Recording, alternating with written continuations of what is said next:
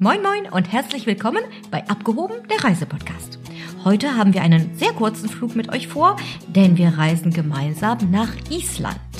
Island ist das Land der Sagen und Mythen. Kein anderer kann dieses Naturparadies so schön vorstellen wie mein heutiger Gast Frank Fischer von der FF Fotoschule in Hamburg.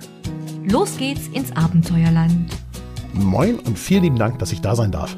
Ah, sehr, sehr gerne. Island, kann man sagen, hat dich voll geflasht, Frank. Warum? Boah, ja, das, das ist eine interessante Frage. Ähm, tatsächlich bin ich relativ begeisterungsfähig, äh, glaube ich, für neue Dinge und mir wird schnell langweilig. Und ich war auf Island tatsächlich das erste Mal vor sechs Jahren, glaube ich, sowas. Also ich fahre noch nicht so lange dahin, aber ich war in den letzten 18 Monaten sechsmal da. Das, das ist sicherlich cool, ja. genau, ich, ich, war, ich war ein paar Mal während der Pandemie da und äh, tatsächlich gab es Zeiten, gerade so vor drei Jahren, da habe ich mal auf so einer öffentlichen Veranstaltung gesagt, eigentlich ist Island ein Anti-Reiseziel, weil es so unfassbar voll war von Touristen, so total overcrowded. Aber mit der Insolvenz von, äh, ich glaube, Air hießen die, diese 79 Euro Fluggesellschaft, die nach Island geflogen ist, eine Billigfluggesellschaft. Seitdem wurde es immer besser und in der Pandemie war es natürlich nochmal ganz besonders. Und ähm, was mich halt begeistert, kann man ganz klar sagen, ist diese grandiose Mischung aus Landschaft, Eis und unfassbar viel Wasser. Ja, du bist ja nur ein Fotograf, hast deine eigene Fotoschule. Das sind natürlich traumhafte Motive, ne?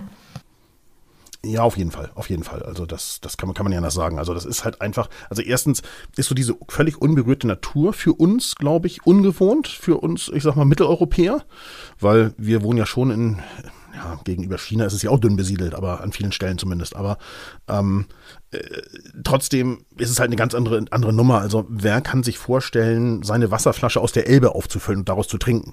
Das ist ja, glaube ich, für die allermeisten irgendwie ein ein Bild, was sie sich wirklich nicht ausmalen können. Nee, also so richtig, richtig probieren möchte ich das auch nicht. und da ist halt ganz normal, ne? Also ich, ich, ich sag immer, nur die dusseligsten Touristen kaufen Wasser im Supermarkt. Oder weil es Menschen gibt, die tatsächlich nur mit Kohlensäure trinken können, aber alle anderen haben eine Flasche dabei und nehmen das aus dem Wasserhahn. Und das, was aus dem Wasserhahn kommt, wo kommt das her? Richtig vom Berg. Und wo kann ich das noch herkriegen? Richtig aus dem Bach. Und insofern äh, ist halt diese Natur und diese Ursprünglichkeit schon nach wie vor besonders. Ja, das, das kann ich absolut nachvollziehen. Du sprachst auch eigentlich diese Menschenlehre an, wenn man also weiter weggeht aus Reykjavik raus. Ähm, selbst hm. Reykjavik hm. ist ja doch recht überschaubar, kann man ja eigentlich so, so sagen. Ja. ja. Keine Großstadt, wie wir es kennen, sondern wirklich eher so mit einem kleinen Dorf zu vergleichen. Und hm. äh, hat natürlich seinen Charme. Aber wenn du rausfährst, bist du sofort eigentlich in menschenleeren Landschaften, kann man so sagen, ne? Ja, es hängt ein bisschen davon ab, tatsächlich in welche Richtung man fährt. Also, ähm, und jetzt, jetzt kommt was Ulkiges. Ich selber habe den Norden auch noch nie gesehen, so, sondern bin immer die Südroute gefahren bis in den Osten. Ähm, und selbst Richtung Osten wird es deutlich leerer, aber gerade so Westfjorde und ich, kenne natürlich viele, die da gewesen sind und auch äh, einer, einer meiner äh, Fototrainer, der die Islandreisen äh, normalerweise in Nicht-Pandemie-Zeiten leitet, äh, der war natürlich auch schon in die Westfjorden im Norden und da ist natürlich noch viel menschenleerer. Aber für, ich sag's ja, für jemanden, der Unsere aus der Großstadt kommt, fängt genau. es, genau, fängt es sofort hinter Reykjavik an, dass du sagst, okay, wie kann das sein, dass hier irgendwie fünf Kilometer kein Haus kommt? ja, ganz genau. Also wir sprachen jetzt ja schon, oder du erzähltest schon von diesen wahnsinnig schönen Landschaften. Ähm, wir haben gesagt, sie sind menschenleer, aber wie kann sich das der Zuhörer noch ein bisschen vorstellen? Das klingt ein bisschen abenteuerlich, fast auch schon so ein bisschen, naja, risikoreich. Äh, musst du da wirklich, also zumindest werden sich die Zuhörer fragen, wie muss, mache ich das mit dem Auto, mache ich das zu Fuß, mit dem Fahrrad? Wie erkundige ich diese Landschaften am besten?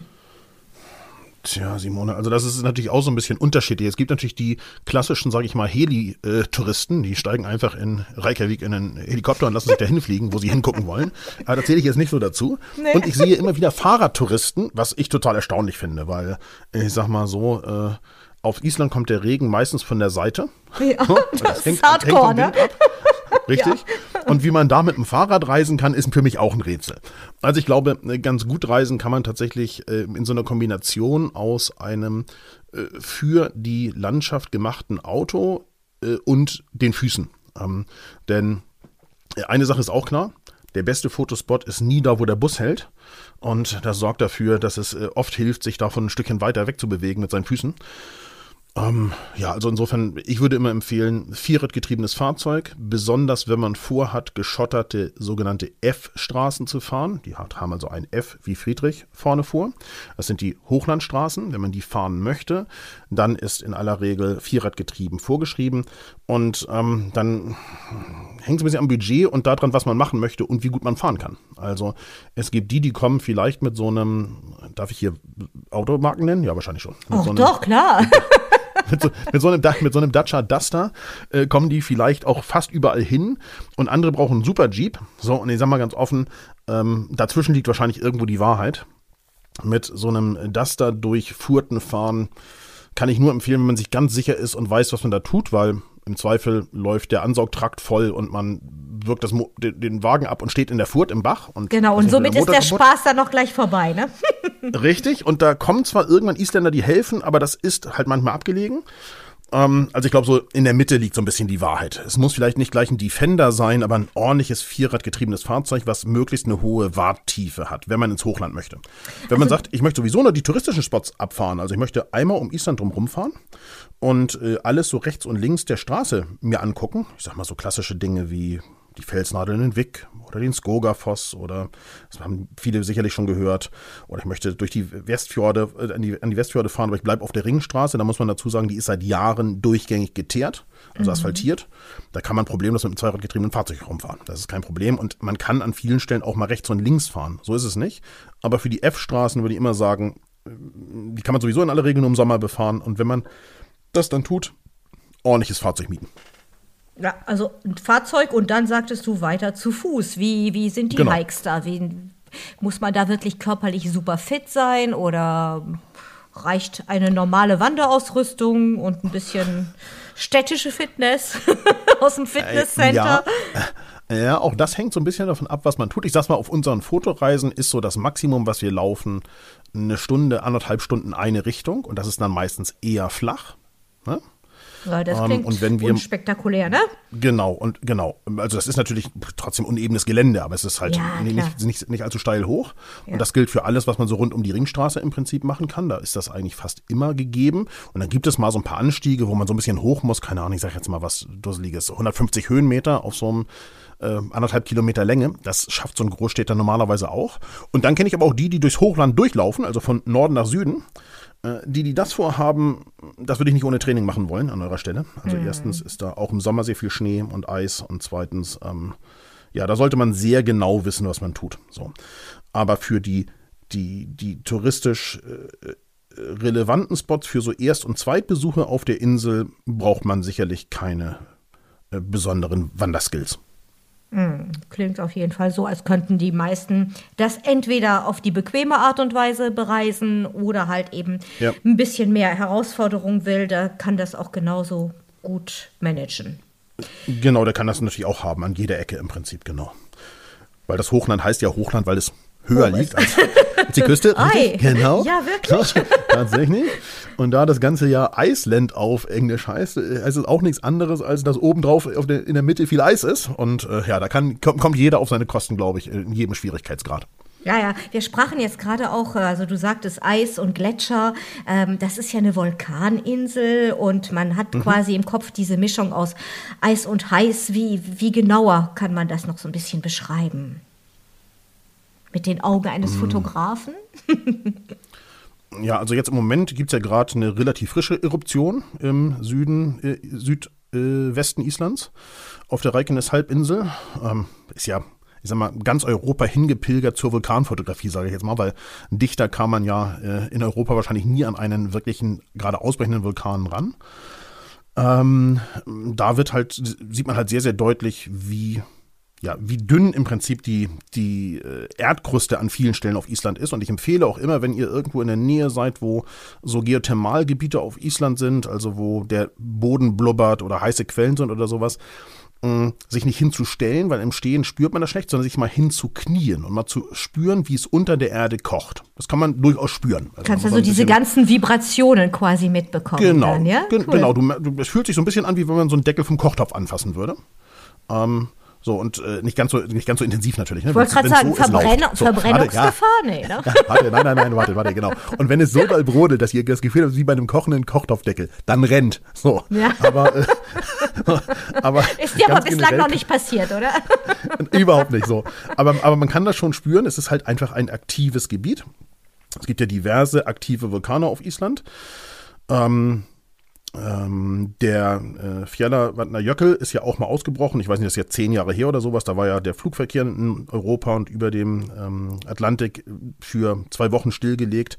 Ähm, da kann man auch sehr schön sehen, wie diese Massen an Wasser dort die Landschaft verändert haben. Also sind ja nicht nur viele Brücken der Ringstraße weggeschwemmt worden, sondern auch sind halt einfach so richtige, wie soll ich sagen, so Bachbette zurückgeblieben. Also das kann man da sehr schön sehen, weil wenn unter dem, das war ein Vulkan unter einem Gletscher, wenn da der Vulkan ausbricht, dann schmilzt natürlich in sehr kurzer Zeit sehr viel Eis. Die Eruption gerade ist ja im Prinzip, wie gesagt, auf der Reykjanes-Halbinsel, die ist mitten im, ja, im unvereisten Gebiet, gletscherweit weg. Ähm, und trotzdem ist es halt ein unfassbarer Kontrast, wenn du von da losfährst jetzt im Moment und hast vielleicht auch bei der Anreise mal schnell den Vulkan ähm, besucht und dann fährt man weiter Richtung Osten. Dann kommt man ja relativ schnell in Gletscherregionen, also relativ schnell heißt jetzt, ich sag mal 200 Kilometer, sowas. Und dann schnell, hat man halt ja. diese Genau, hat man diese schneebedeckten Berggipfel ähm, und man ist ja sehr niedrig, weil man fast immer auf dieser Ringstraße auf äh, Atlantikniveau fährt und hat natürlich deswegen schlechten Winkel, um da drauf zu gucken, aber man sieht im Prinzip nur weiß. Mhm. Den, der ganze Berg ist weiß und äh, dann nochmal 100 Kilometer weiter ist man in den ersten Gletscherzungen, die dann zur Ringstraße runterkommen. Das ist halt einfach beeindruckend, dass das so auf so engem Raum so dicht zusammen ist. Ja, und wie gesagt, es gibt ja diverse weitere äh, Vulkane, die aktiv sind auf der Insel. Ich selber warte immer noch darauf, dass Hekla irgendwann mal ausbricht. Das ist einer der bekanntesten isländischen Vulkane, der eigentlich so, ich sag mal, alle, ich glaube, 15 Jahre ausbricht. Und letztes Jahr dachte man schon, ne, war da nicht so weit, aber ich glaube, es gibt gute Chancen, da weitere Vulkanausbrüche zu sehen und zu erleben. Ähm, und ich glaube auch, dass die Isländer insgesamt da sehr entspannt mit umgehen, wie das, wenn das passiert, weil die kennen das halt aus der Historie einfach, dass Vulkanausbrüche irgendwie zu deren Leben dazugehören. Bislang gab es ja auch keine gravierenden Schäden, soweit ich weiß, daraus, ne, aus den Vulkanausbrüchen, oder? Aus in der Historie? Oh, in der Historie glaubst glaube ich schon tatsächlich richtig Schäden. Ich glaube, die Isländer sind da, wie gesagt, recht flexibel und, und entspannt, das wieder aufzubauen. Also es gilt ja für, sogar für so eine normale Schneeschmelze nach dem äh, Winter, dass immer mal auch durchaus eine Brücke der Ringstraße weggespült ja, wird und dann bauen die halt eine neue. Das ja, ist ja, genau, ganz erstaunlich. Genau. Das ist ja deren Lebensader, da führt ja kein Weg dran vorbei. Ich bin ein bisschen überrascht, wie entspannt man im Moment ist mit der neuen, also mit der aktuellen äh, Eruption, weil da ist ja jetzt absehbar, dass innerhalb der, der nächsten ich sag mal, vielleicht 14 Tage, drei Wochen die äh, Lava endgültig den Atlantik erreicht. Und damit mhm. wird die Südküstenstraße überflutet werden. Da geht man davon aus, dass es in wenigen Tagen der Fall ist.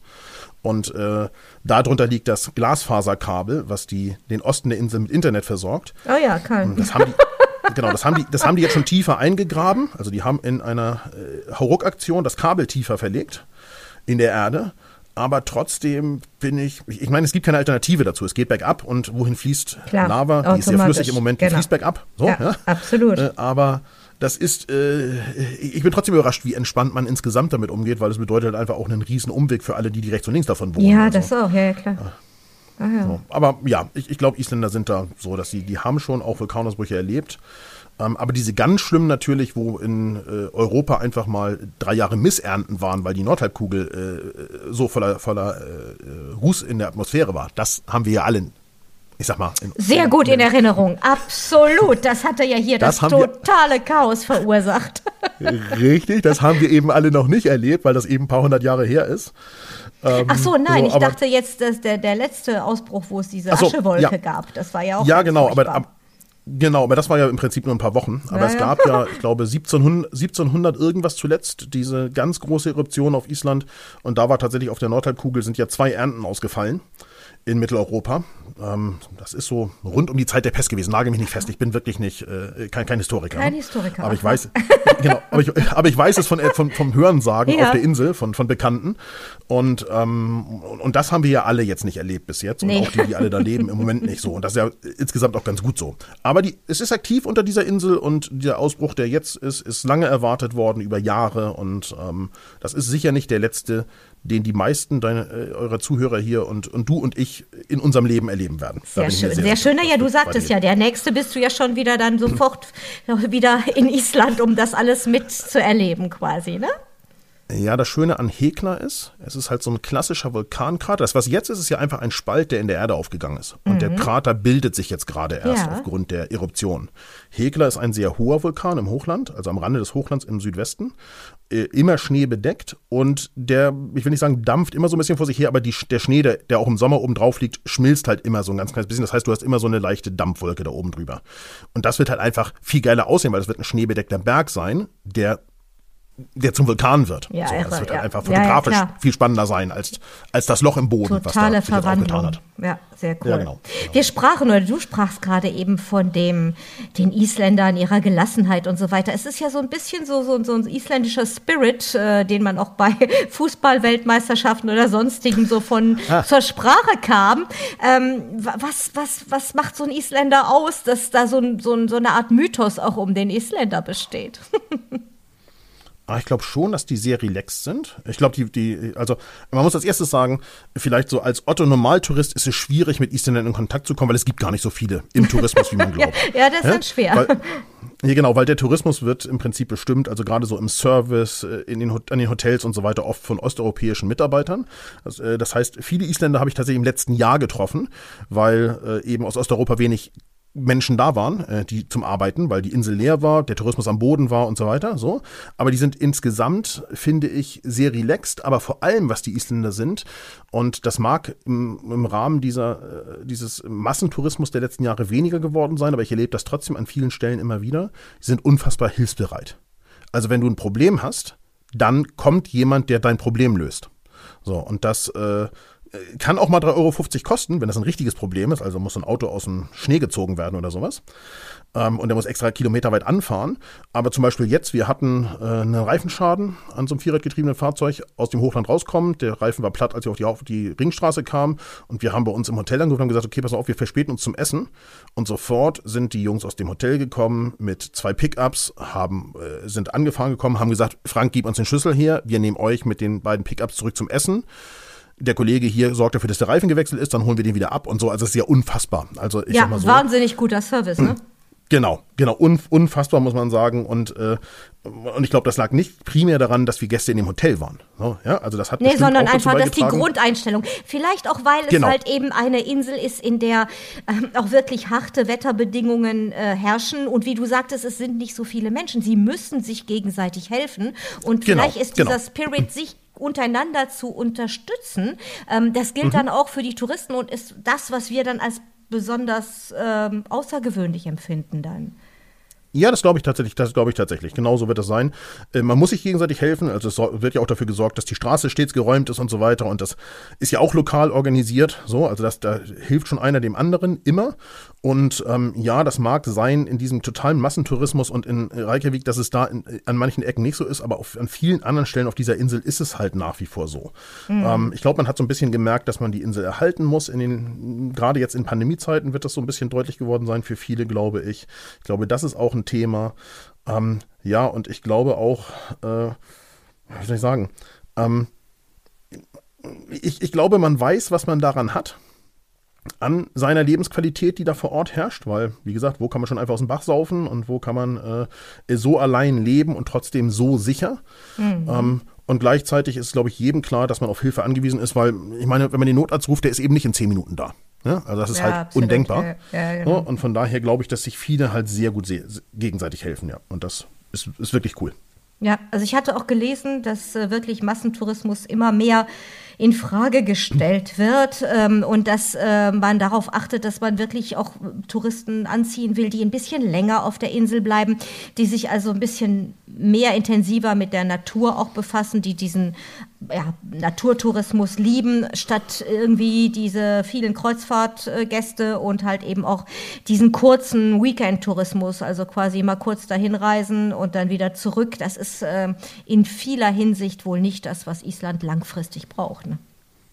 Ja, auf der anderen Seite muss man, finde ich, dazu sagen, ähm, das wollen ja viele. Also das lese ich auch von meinen Mallorca-Freunden. Also sie fahren halt auch viel auf Fotoreise nach Mallorca und äh, da lese ich das seit Jahren, dass man diesen Tourismus nicht mehr möchte. So, also, mhm. ne, aber man hat so. ja jahrelang gefeiert, im wahrsten Sinne des Wortes. Absolut, so, also absolut. Glaube, du brauchst die Einkünfte daraus. Also es war jetzt nicht ja, genau. negativ gemeint. Dass, nee, nee, nee, nein, nein, hab aber man muss es anders, man muss es anders, anders mit diesem, mit dieser Perspektive umgehen quasi. Also dass die Leute, dass man Tourismus braucht, ist definitiv so wie im Vergleich zu Mallorca. Hast du völlig recht. Dass äh, die Arbeitsplätze sind da, die Leute wollen leben und Tourismus ist eine tolle Einnahmequelle. Aber welche Art Tourismus das ist vielleicht auch auf Mallorca ja, und auch auf Island ja, eine Frage, ne? Ja, genau. Aber auf der anderen Seite haben die Isländer halt über äh, so wie die Spanier in den 50ern und 60ern, jetzt die letzten Jahre, die ich hinfahre, hat sich halt Island extrem verändert. Man hat unfassbar viele Hotels gebaut, also sehr moderne Hotels, natürlich mit Doppelzimmern und eigenem Bad und so weiter. Ich kann mich daran erinnern, als wir das erste Mal gefahren sind, also ich war die ersten beiden Reisen nicht mit, das heißt, das ist jetzt so sieben oder acht oder vielleicht auch neun Jahre her, da war es schwierig, ein Hotel zu buchen mit eigenem Badezimmer. Mhm. Hat man eigentlich in Gästhäusern gewohnt. Und ja, dann gab es ja. eben acht Schlafzimmer und drei geteilte Bäder oder sowas. So. Ähm, und Island hat, die, irgendjemand hat dir diese Baugenehmigung erteilt. Das heißt, an jeder Ecke stehen Hotels, ich sage mal extra die Marken, den Markennamen der Kette nicht, hässliche Hotels, die in die Landschaft gepflanzt worden sind, mit sehr vielen Zimmern und die eben auf den, ich sag mal, Luxustouristen, der eigentlich nur schnell ein Erlebnis äh, einsammeln möchte und lieb, am liebsten noch drei Instagram-Fotos machen möchte, auf den abgestellt sind. So, also auf reiche Nordamerikaner, Europäer und, machen wir uns nichts vor, Asiaten. Und ähm, äh, das hat ja irgendjemand äh, bewilligt. Wenn ich mir angucke, wie sich in sieben Jahren Wick verändert hat, äh, die, die kleine Ort im Süden Islands, also quasi die letzte Stelle Zivilisation, bevor man dann Richtung Osten fährt und Richtung Gletscher. Es ist unfassbar, was da gebaut worden ist, wie viele Hotels dazu gekommen sind und Ferienwohnungen und so weiter. Das hat ja jemand getan, also aufgrund des Massentourismus. Und ich finde, man hat das sehr lange sehr gut im Griff gehabt über den Preis. Also man hat einfach dafür gesorgt, dass es sehr teuer ist, nach Island zu fahren. Und das hat dafür gesorgt, dass nicht so viele Menschen gekommen sind ähm, weil diejenigen, die Luxus wollten, sind nicht gekommen, weil ihnen die Unterkünfte nicht zugesagt haben. Und die, die kein Luxus wollten, denen war es oft zu teuer, dahin zu reisen, weil so ein Mietwagen eben auch mal schnell in der Hauptsaison für eine Woche 2000 Euro kosten kann mhm. oder auch mehr. Mhm. Ähm, und, äh, und jetzt hat man halt so diesen Spagat geschaffen. Das ist das, was ich sagen möchte. Man hat halt sehr viel Luxus gebaut, also, oder sagen wir mal, einen guten europäischen Standard-Hotel gebaut. Ähm, und äh, das lockt, lockt natürlich jetzt diejenigen an, die sagen, ah, ich mache eben mal nur so fünf Tage, fotografiere mich schnell so wie Justin Bieber vor zwölf Wasserfällen und dann fahre ich wieder nach Hause. Also insofern, ich kann, ich, ich höre diese Signale aus der isländischen Administration auch, dass man das nicht mehr möchte. Aber verhalten hat man sich die letzten fünf Jahre genau andersrum, Komplett aus meiner Sicht. andersrum, ja, ja, klar. Ja, mhm, genau. ja, ja, ja. Aber ich denke, Corona war für viele auch ein Auslöser, mal vielleicht ein bisschen umzudenken und ein paar bestimmt, Sachen bestimmt, anders ja. zu gestalten. Es muss jetzt nicht heißen, dass man komplette Kehrtwende macht, aber vielleicht mhm. einige Sachen einfach bewusster überlegt, ne, ob das wirklich mhm, das Richtige für das Land ist. Ja, auf jeden Fall, auf jeden Fall. Genau. Ja. Nun ist ja auch Island ähm, eigentlich so bekannt für seine Mythen. Ne? Man sagt, es ist eine sehr mythische Insel. Oh, du, du scheinst da gar gar nicht mit einverstanden, nein? Hm, hm. Hm, nee. Doch, ich höre das. Ich, doch, doch, doch, doch, doch, doch. Das, das sagt man Island nach, durchaus, ja. Kannst du damit was ähm, anfangen ähm, oder nicht? Also ich, Klingt also eher wie nein. Ich, ich, ich, persönlich tatsächlich nicht. Aber okay. ich finde es natürlich trotzdem auch amüsant, wenn irgendwo am Wegesrand so kleine, äh, ich sag mal, Miniatur äh, mit Rasen begrünte Dächer an so kleinen Holzhüttchen sind für die Elfen, die da, die da schlafen, ja. die Trolle. Das ja. finde ich natürlich auch irgendwie ganz witzig. So. Äh, aber mir selber sagt das tatsächlich nichts. Also ich glaube, jetzt hätte ich was gesagt, ich glaube so als norddeutscher Junge, ich bin auch beinahe Wikinger, aber vielleicht nicht ganz so wie die Isländer. Ähm, Scheinbar nicht. Also, sonst sonst würdest du ja an solchen Trolls und so hängen. ja, genau. Also, ja. also ich finde das tatsächlich ganz ulkig und ich äh, weiß auch, dass viele Isländer da, da äh, total hinterher sind und auch sagen, da darfst du nicht hingehen, da nicht betreten, weil da in diesem äh, kleinen Tal leben Trolle und so weiter.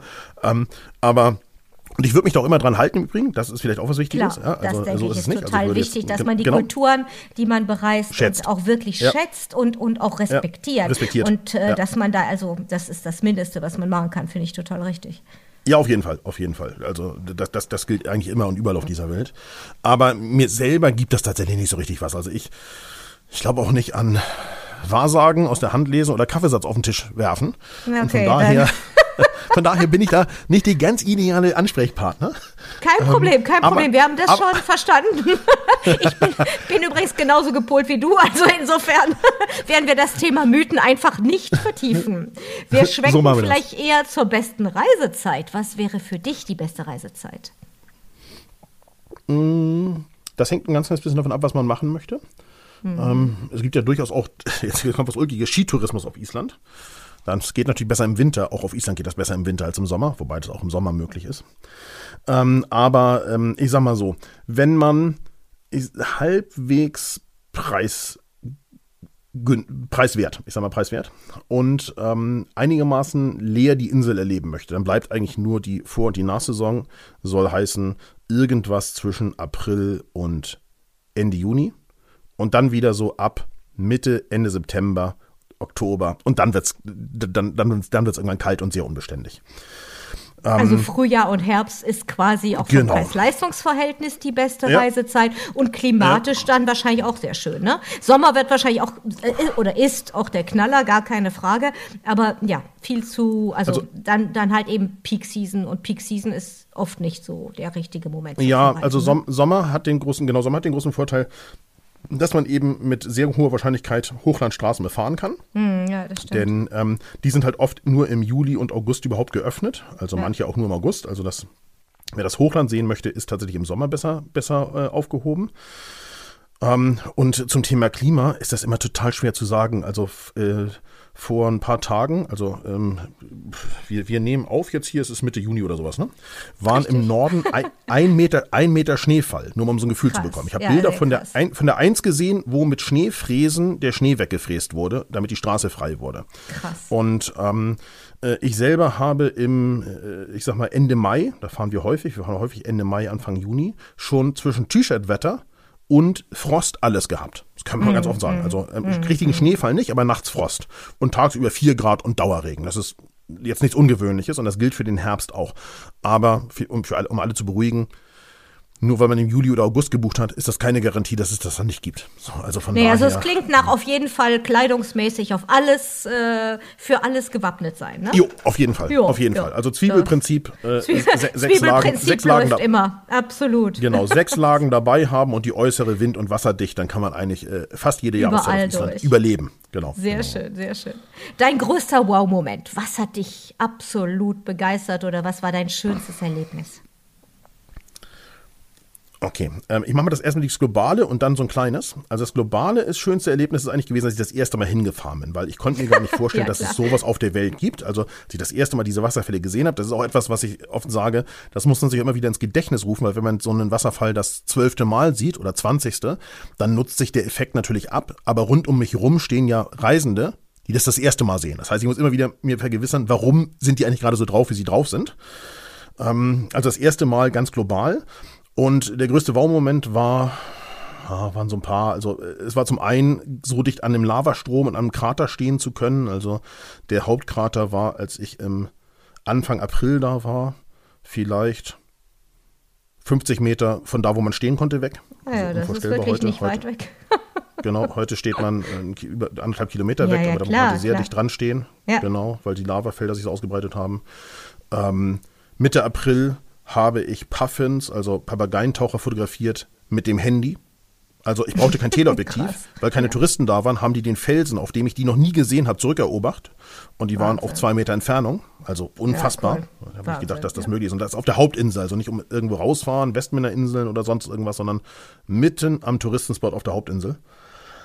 Ähm, ja, das sind so die, die Sachen gewesen, die mich wirklich äh, beeindruckt haben. Und da hat man auch gesehen, wie schnell die Natur uns vergessen würde. Ja, also die Natur würde sehr schnell, sehr gut ohne uns zurechtkommen, also ohne, ohne Menschheit. Weil die Puffins haben halt einfach die Höhlen wieder bezogen, die die seit wahrscheinlich hunderten von Jahren benutzen. Ja, läuft nur nicht ähm, andersrum, ne? ja, genau. Die direkt am Wegesrand waren, ne? So Äh, als ich dann acht Wochen später wieder da war, sah es ganz anders aus. Da war Ja, der Tourismus wieder deutlich angezogen und da war kein Papageientaucher mehr zu sehen. Ja, ja, klar. Ja, ja. ja die Ebene, Tiere erobern sich sehr schnell ihre Lebensräume wieder zurück. Da gebe ich dir recht. ja, das genau, ist genau, richtig. genau, genau. Was wäre denn dann das Schrägste, wenn wir jetzt über diese absoluten Wow-Momente gesprochen haben? Was wäre war für dich eine total schräge Erfahrung, wo du gedacht hast, nee, das gibt's auf Island nicht, oder? Ah, äh, okay, ähm, ich sag mal so.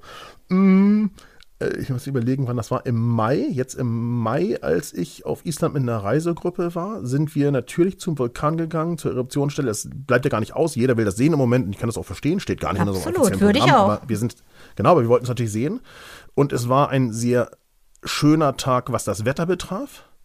Aber es war so windig, dass beim Aufstieg sich neben mir die Bergwacht flach auf den Boden warf, drei Mann, um nicht Okay. umgeweht zu werden.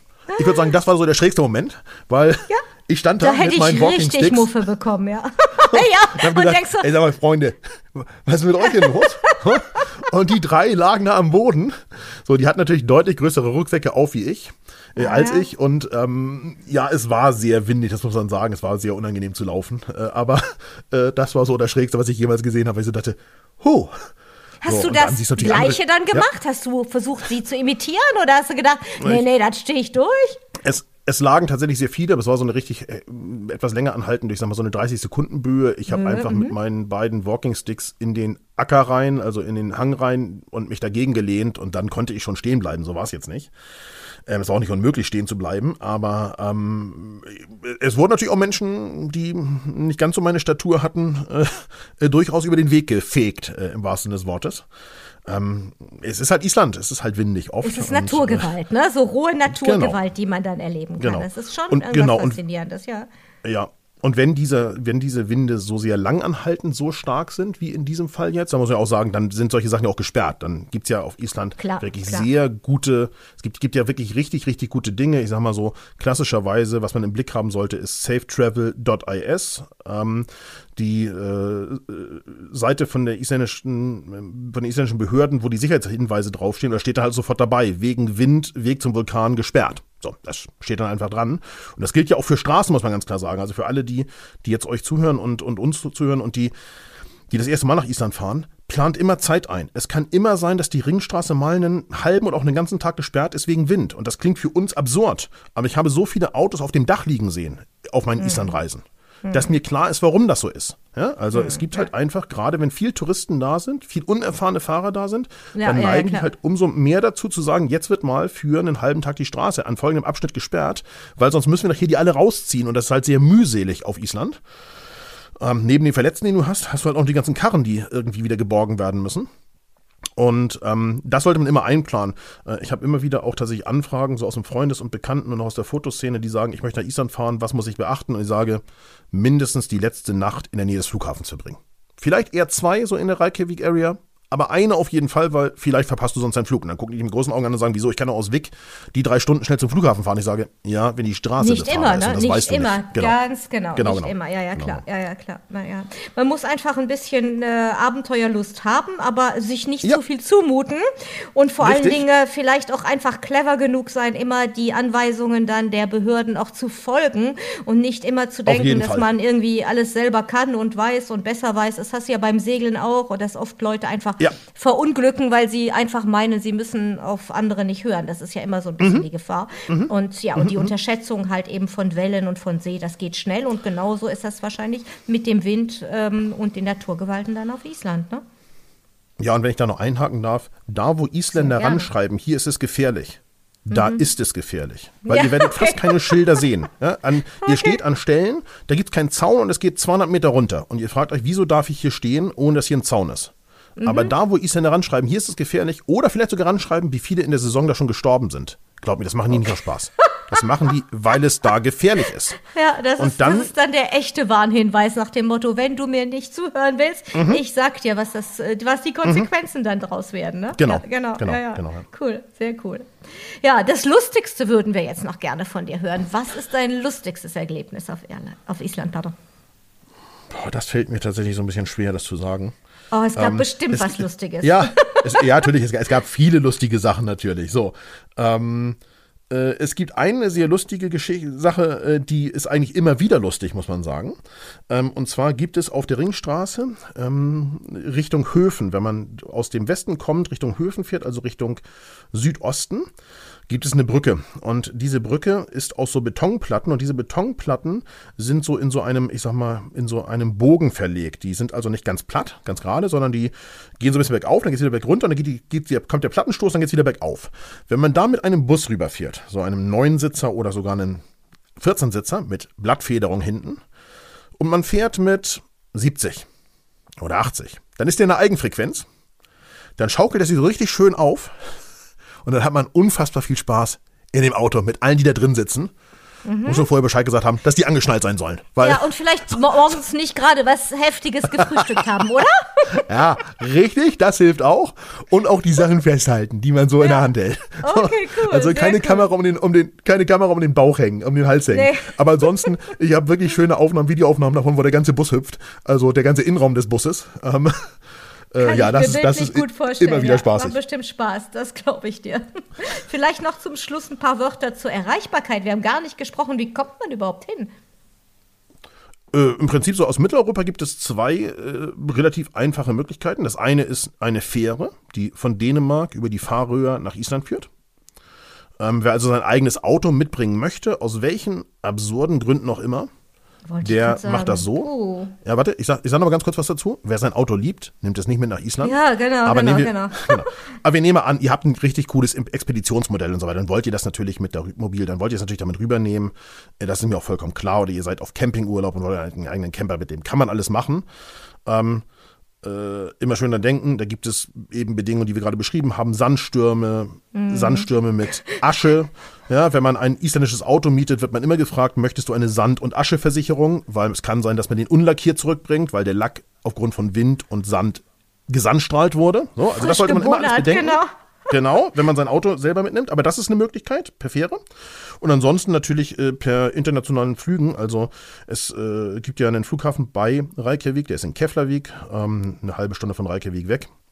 Und es ist ein Flughafen, der äh, aus beiden Richtungen angeflogen wird, also aus Nordamerika und aus Europa also aus Kontinentaleuropa. Und ähm, deswegen ist es auch ein wirkliches Drehkreuz, muss man sagen, gerade für Island Air. Und äh, das Schöne, was Iceland eher zumindest vor der Pandemie mal angeboten hat, ist, man kann auf Nordamerika-Routen, also wenn man jetzt von Europa nach Nordamerika möchte, durchaus eine Woche vor Ort aussteigen und dann weiterfliegen, was total cool ist. Ja? Coole Kombi, sagen. Ja, also, absolut. Genau. absolut. Ähm, das ist immer ein gutes Angebot gewesen, so nach Nordamerika zu reisen oder auch auf dem Rückweg aussteigen. Ähm, aber ja, mit internationalen Flügen. Ähm, und äh, tut euch, mir, Mitarbeitern und der Umwelt einen Gefallen, fliegt nicht mit diesen Billigfluggesellschaften, die auch immer mal wieder dahin fliegen. Es ist gerade wieder eine neue Gründung. Äh, ich will keine Anti-Werbung machen, aber das, es ist nicht in Ordnung, wenn man für 970 Euro von Kontinentaleuropa nach Island fliegt. Ja, ich denke, da gibt es auch Alternativen. Ne? Also das ist ja auch eigentlich.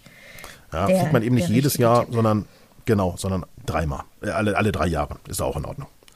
Na, na, na, du bisschen, warst, bisschen ich habe mir den, ja, hab ja, mir den ja, Anfang gemerkt. Du warst schon sechsmal in sechs Jahren. Na, ja, ja. ich bin auch, genau, ich bin auch nie so teuer geflogen auch. wie gerade. Ja, ja, ich weiß, ja, ich bin auch nie so teuer geflogen vorstellen, ja, genau.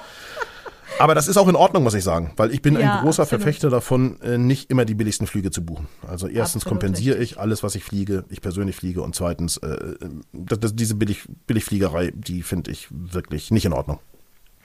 Wenn wir zu den Unterkünften kommen, da sprachst du ja ganz ja. am Anfang schon davon, dass es äh, viele sehr international angehauchte Hotels gibt, denen mhm. man den Flair nicht gerade nachsagen möchte. Also das ist eher ein bisschen 0815. Was ist dann dein Tipp? Alternativ äh, zu diesen 0815 Hotels. Also mein Tipp ist Local Gästhäuser buchen. Absolut. Ja, ne? also, also, ja. also sowas buchen, wo, wo man sagt, das würde ich eigentlich normalerweise für, einen, für, für meinen Urlaub, für meine Erholungsurlaub eigentlich nicht buchen. Sowas buchen. Weil das Coole ist, ihr seid in Kontakt mit der Bevölkerung. Also ich habe ein sehr schönes Gasthaus, dessen Namen ich hier wirklich nicht sage, weil sonst wird es nur noch voller.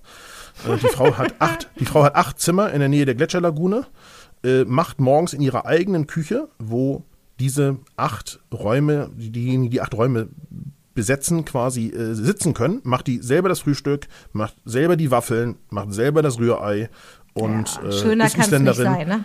Ja. Genau, und man kriegt selbstgemachte Marmelade und äh, eingelegten Hering und alles das, was so zu Island irgendwie auch dazu gehört.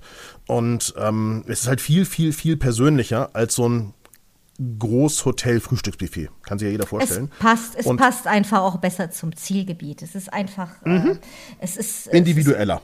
Ist, genau, genau, genau. Ja. Und der, der Kontakt zur Bevölkerung ist immer irgendwas, was es, was jeden Urlaub unvergesslich macht und nicht halt eben zu einem Standardurlaub, ne? Ja, genau. Und das gilt natürlich auch für Ferienwohnungen und sowas kann man auch mieten äh, häufig oder Zimmer in äh, irgendwo in, in Gästhäusern und sowas. Also ähm, je weiter ihr von Hotelketten weg, weg seid, desto persönlicher wird das werden. Wunderbar. Und Essensmöglichkeiten, wenn ich dann schon bei Einheimischen wohne, kann ich ins Restaurant gehen ohne Probleme. Wie versorge ich mich? Also Restaurants gibt es viele. Das, das Ungewöhnliche für uns Mitteleuropäer ist, dass die oft sehr früh schließen. Also das heißt, um 21 Uhr erwarten, dass man noch was zu essen bekommt, ist eine sehr mutige Sache, auch im Hochsommer. Also jetzt gerade jetzt, wo jetzt zur, zur ich sag mal, äh, Mitsommerwende, ne, ist es ja so, dass man sagen würde, okay, eigentlich wäre es ja auch cool, ich könnte um 23.30 Uhr noch was essen. Da hat wirklich jedes Lokal zu. Also das könnt ihr komplett vergessen. Ähm, das heißt, man muss schon rechtzeitig irgendwie essen gehen. Die Lokale schließen relativ frühzeitig. Und dann muss man sagen, ist es auf Island so, die, die Esskultur ist so eine, so eine Mischung aus sehr starkem nordamerikanischem Einfluss. Und darf man nicht vergessen, bevor der Tourismus auf Island Hauptwirtschaftszweig geworden ist, sind sehr viele junge Isländer nach Nordamerika gegangen, um Ja, dort zu arbeiten. richtig. Das heißt, da gibt es sehr viel amerikanischen Einfluss. Also ihr werdet überall einen Burger bekommen. Ihr werdet überall Pizzen bekommen. Und ich rede nicht von italienischen Pizzen, sondern eher so von amerikanischen Pizzen. Die wird es überall geben, Pennpizza. egal wo ihr. Genau, überall wo ihr Dicken hinkommt, wird es geben. Richtig, mit einem schönen dicken Rand. So. Genau, dicke Rand und schön frittiert unten drunter. So, also das gibt's überall. So, äh, aber wenn man sich jetzt mal überlegt, wo, wo, wo seid ihr unterwegs? Ihr seid auf einer Insel. Was gibt es da hauptsächlich wahrscheinlich? Richtig, Fisch. Fisch. Und es gibt sehr viel äh, Schaf, also Lamm oder Schaf. So, und meine Empfehlung ist, das durchaus auch zu essen und, äh, und, und zu gucken, wo das ist. Also ganz oft gibt es irgendwo in den lokalen Catch of the Day. Also gerade wenn man an irgendwelchen größeren Orten ist, und die sind ja immer winzig klein, ich rede nicht von Reykjavik, sondern alles, was so rund um die Insel drumherum ist. Trotzdem sind die ja winzig klein und trotzdem haben die alle irgendwie eine, drei lokale F- F- Fischfangboote, die, die Fisch anlanden. Ähm, also das macht auf alle Fälle Sinn. Und, äh, und, und Lamm macht sowieso Sinn, weil es halt einfach unfassbar viel davon auf der Insel gibt. Ähm, das wäre so meine Empfehlung, das sollte man essen. Und wenn du jetzt fragst nach Hai, Wal und all dem ganzen Kram, Trockenfisch und was es da noch so alles auf, äh, an kulinarischen Köstlichkeiten gibt, Klingt da nicht bin so, ich immer oder? der Meinung, äh, warte, da bin ich immer der Meinung, man sollte das probiert haben. Also Okay. es gibt durchaus auch ähm, immer mal wieder Fotoreisen. Ich sag mal so, ich mache auch welche nach Hongkong zum Beispiel, wo ich mit irgendjemandem eine Teilnehmer ausmache und sage, pass mal auf, wir essen jeden Tag eine Sache, die wir sonst Eine, niemals ja, ja. essen würden. Genau, genau. Einfach Eine, um eine was- Krille heute für uns. Genau, genau. Oder mal einen Skorpion oder was auch immer. Ja, Äh, genau. Einfach, um mal was gegessen zu haben, was man ja sonst niemals bestellen würde. Und das würde ich auch immer in jeder Kultur machen und auch auf Island. Also man kann durchaus mal so einen Trockenfisch aus dem Supermarkt kaufen. Bin ich total bei dir. Kilo Man kaufen. muss es Genau. genau. genau, Man muss es jetzt nicht unbedingt genießen dann, aber probieren sollte man es auf jeden Fall, klar. Eine Sache, die man in gar keinen Fall kaufen sollte und auch die, von der ich dringend abrate, sie zu probieren, obwohl es sehr lecker sein soll, ist dieser vergorene Hai, Mhm. äh, der in so Gläsern abgefüllt ist. Wenn ihr den in den Mietwagen aufmacht oder in der Unterkunft, ihr müsst überall die Renovierung bezahlen. Also insofern Mhm. Riecht, macht das riecht, nicht. Wie, riecht wie Käse, oder? Riecht wie Käse? Also Käse ist da kein, nee, Käse, es riecht nicht wie Käse, glaub mir. Es riecht so, dass Nee. ich tatsächlich, und ich bin, glaube ich, sehr viel Kummer gewohnt, was, äh, was Essen betrifft, aufgrund der Tatsache, was ich schon so auf dieser Welt gegessen habe.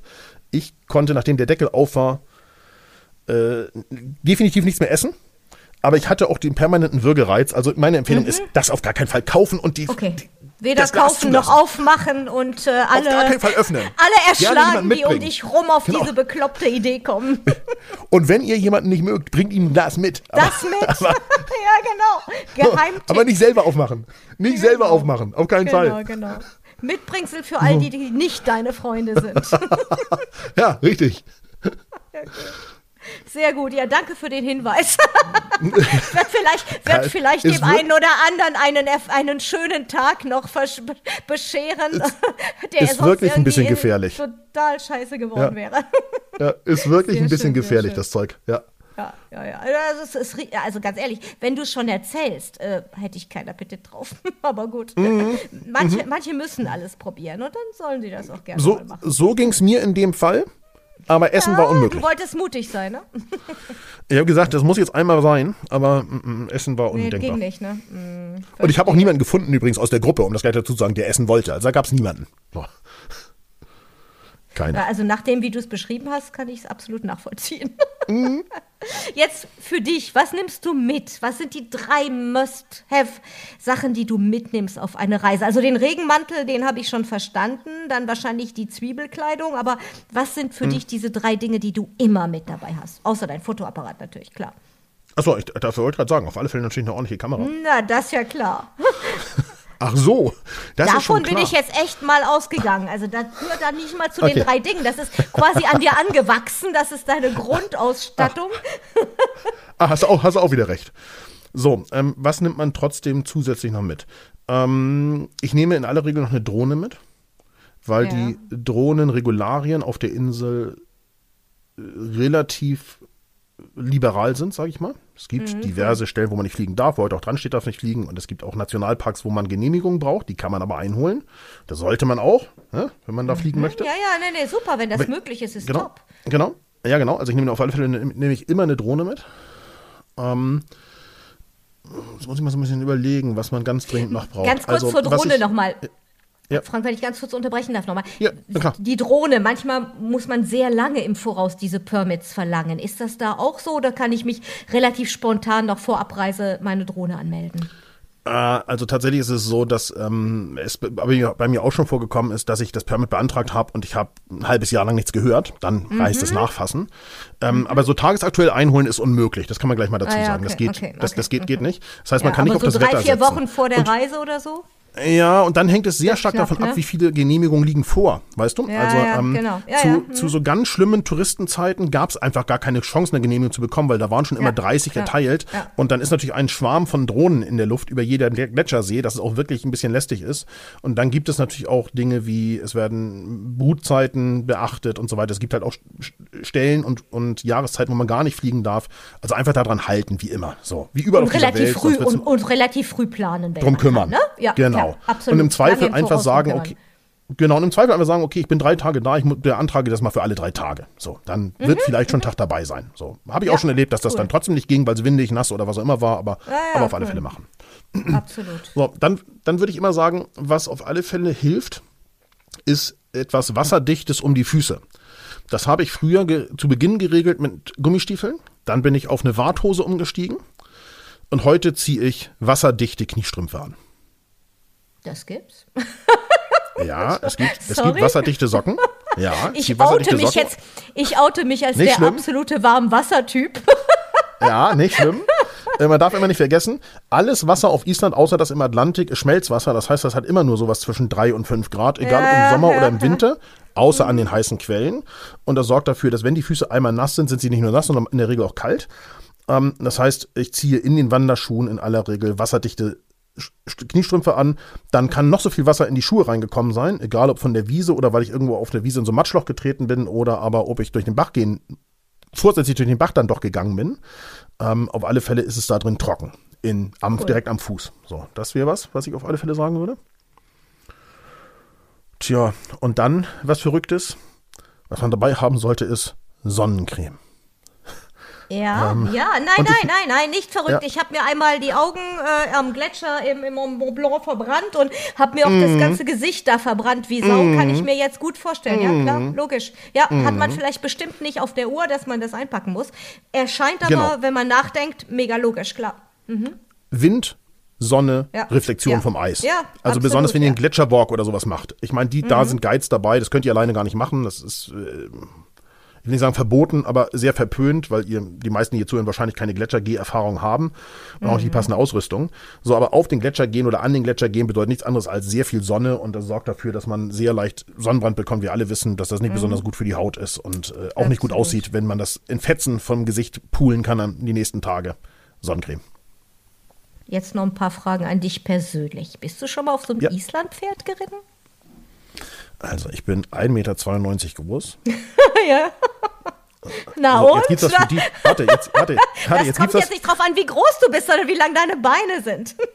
Richtig, die sind entsprechend lang bei 1,92. Okay, ah, Für, ja. für, die jetzt, für die, die jetzt hier zuhören und mich kennen und für die, die vielleicht irgendwo bei euch wahrscheinlich auf der Webseite oder in Social Media sowas auch noch ein Bild von mir gesehen haben, ich wiege natürlich nur 75 Kilo bei 1,92 Meter und äh, das ist keinem Pferd zuzumuten.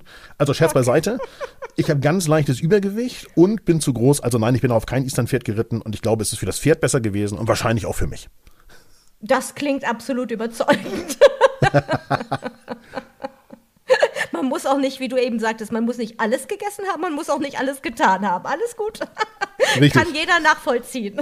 Richtig, richtig. Bist du eher der Typ Rindersteak oder Walsteak? Okay, wenn ich das aussuchen muss, dann ohne jeden Zweifel Rindersteak. Ja. Ähm, wobei ich heute sagen würde, ich versuche nicht mehr in dieser Menge rotes Fleisch zu essen, wie ich das in meinem Leben schon getan habe. Insofern, ja, wahrscheinlich würde ich heute was anderes wählen, wenn ich, wenn es noch was Drittes gäbe. Aber Walsteak, nee, ist, ist tatsächlich nicht meins.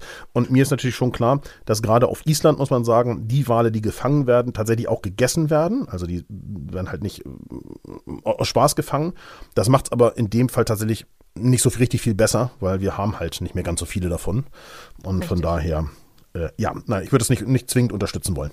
Also ich habe schon verstanden. Lamm, Lamm oder, oder Fisch war, wäre deine Wahl. So. Ja, oder von mir ist auch ein Salat oder ein bisschen Pasta, aber es muss jetzt nicht unbedingt immer nur rohes Fleisch, rotes, rohes Fleisch sein. Ja, ja, ja. Naja, gut, man muss den Proteinhaushalt decken, aber das geht auch anders, ne? Genau, genau, genau. Ja. Bevor wir uns jetzt von euch verabschieden, wollen wir noch ein kleines Gewinnspiel ankündigen, nicht wahr, Frank? Magst du das machen? Äh, ja, ich kann das ankündigen, aber äh, wenn ich das richtig verstanden habe, dann gehen ja die Gutscheine erstmal auf euch und ich habe da noch so ein kleines, äh, was ich dazu Ja, genau, würde. genau, genau. Wir verlosen, genau, wir genau. verlosen genau. drei Gutscheine für ja. deine Fotoschule. Und das ja. wird dann auf den Social Media Blogs und so weiter alles erläutert. Ihr braucht da eigentlich nur mitmachen. Und ja. Äh, ja, noch weitere Tipps von Frank, dann nicht nur zu Island, sondern zur Fotografie an sich äh, zu bekommen. Eine von meinen Kolleginnen war mal bei dir in der Fotoschule, war total begeistert. Ja. Und ja. Äh, ja, deswegen dachten wir, tun wir unseren Zuhörern auch was Gutes und bieten halt eben einer, diese, also drei Gutscheine für deine Fotoschule an. Ja, das ist super lieb. Also ich glaube, wenn ich das richtig, ich glaube, ich habe es richtig verstanden, ne? ihr gebt drei Gutscheine auf 50 ja, Euro und ich genau. lege einfach nochmal fünf Gutscheine a 20 Euro obendrauf. So. Sehr schön, wunderbar. Also einfach mitmachen lohnt sich auf jeden Fall. Hast genau. du noch irgendwas, was ich vielleicht vergessen habe, irgendwie zu erwähnen oder zu fragen, was du unbedingt loswerden willst zu Island? Nee, tatsächlich nicht. Also äh, reist ruhig nach Island, macht das ein bisschen individuell, ähm, seht zu, dass ihr nicht äh, nur an den Haupttouristenspots stehen bleibt und da die Natur weiter schädigt, sondern ihr findet bestimmt eure ganz eigenen Island-Möglichkeiten und Sensationen und äh, ja, da kann ich euch nur zu auffordern. Ist auf alle Fälle ein tolles Reiseland, ähm, was ich total bereuen würde, wenn ich es in meinem Leben nicht gesehen hätte. Ja, und wo du doch sicherlich noch oft hinreisen wirst, so wie wir verstanden haben. Auf jeden Fall. Also das nächste ja. Mal im August. Sehr, ja, sehr schön. Das ist recht zeitnah, würde ich sagen. Also Richtig. Frank, vielen, vielen Dank. Das war wirklich super interessant, weil auch viele Insider-Informationen kamen. Man merkt, dass du das Land lebst und liebst. Und ähm, ja, wir danken dir für die heutige Aufnahme und äh, wünschen dir noch einen schönen Abend. Vielen Dank. Ja, ich danke euch auf alle Fälle. Danke, danke. Tschüss. Tschüss. Wenn euch jetzt auch die Reiselust gepackt hat und ihr noch etwas nachlesen möchtet, dann schaut euch doch die Highlights der heutigen Folge in unseren Show Notes an. Dort findet ihr übrigens auch die Infos zu dem heutigen Gewinnspiel. Auf keinen Fall verpassen.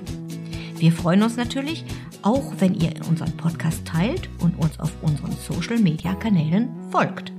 Danke fürs Zuhören und bis nächste Woche, eure Simone.